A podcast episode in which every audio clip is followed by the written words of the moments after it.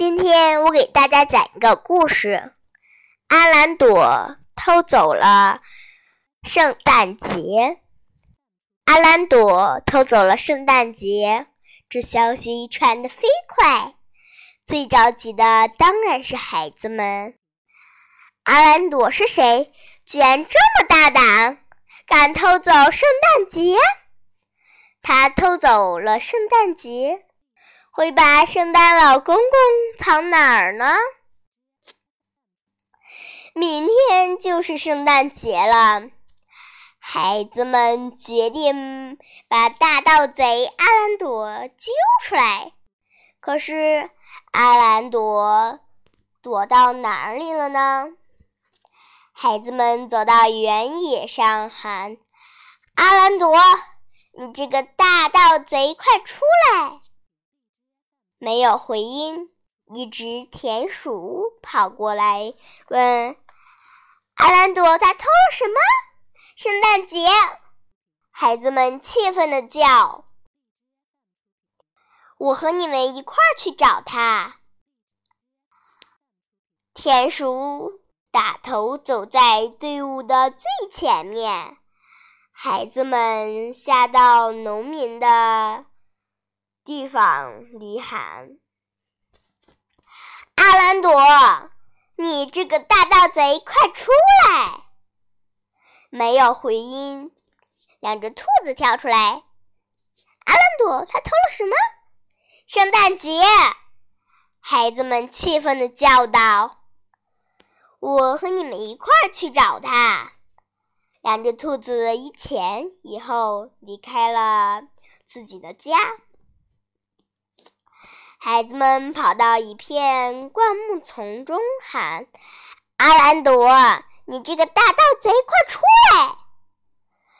没有回音。三只小獾跑过来问：“阿兰朵，他偷了什么？”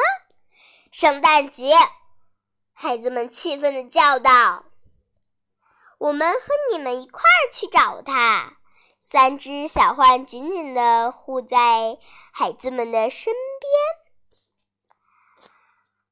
孩子们找到了芦苇丛中，鸭子一家答应帮他们一起找。到河滩旁，河狸夫妇答应帮他们一起找。干草垛下。牧羊犬哥俩答应帮他们一起找。夜深了，孩子们还是没有找到大盗贼阿兰朵的身影。这时，小妖精阿兰朵正在一个小树洞里，对着一面镜子又哭又笑。你这个小妖精！生的这么丑，还偏偏是个胆小鬼。看到孩子年年过圣诞节，你连动都不跨出一步。阿兰朵想起明天就是圣诞节了，伤心的大喊大叫。阿兰朵要偷走圣诞节，伴随着哭泣的叫声传出山很远很远。